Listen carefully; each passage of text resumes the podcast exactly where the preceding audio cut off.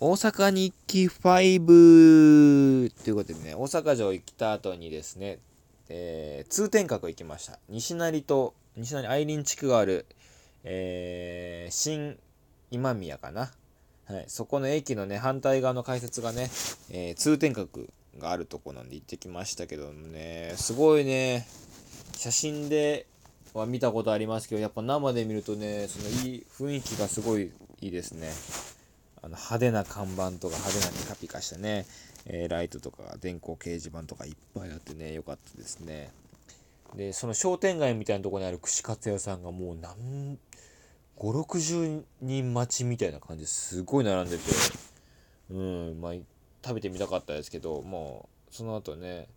えー、例年、もうめっちゃ空いてる串カツ屋で食べましたけども、そこ美味しかったですね。うん。まあ、東京にもね、串カツ田中っていうのはあるんですけども、やっぱ全然違いますね。で、初めて食べたのが、ホルモンの串カツってのがあったんですよ。ホルモンを揚げてる。ホルモン結構食べるんですけど、そういう揚げてあるやつは食べたことがなくて、その衣でサクってして中はそのホルモンの独特のコリコリコリでいいのかなあの歯ごたえのある感じが、うん、うん、あれを一緒に味わうっていうのはなかなか、うん、新鮮でね。あれね東京にもあった方がいいかな。あった方がいいよなというふうに思いましたね。で通天閣はスマートボールがあるんですよ。僕めあの前からめちゃくちゃやりたくてスマートボール知ってますかね、まあ、ピンボールみたいな感じで、えピンボールみたいなとこに穴が15点5点みたいなのがあって球を飛ばしてその穴に入るとその球が15個とか5個とかもらえるんですよ。その球に景品の、えー、ごめんなさいぐちゃぐちゃした。球の数に応じて、えー、景品が交換できるんですよ。お菓子とかグリコのお菓子とか、えー、キノコの山タケノコの里とかそういうお菓子と交換できるっていう。で100円で15玉でやったんですけどもうそれはねもう小学校の時からやりたかったんですよ。そういう夢が叶ったんですけども、なんだろう、いざやってみるとね、全然楽しくなかった。うーん、やってて300円分ぐらいやりましたけども、全然入んないんですよ、その穴が。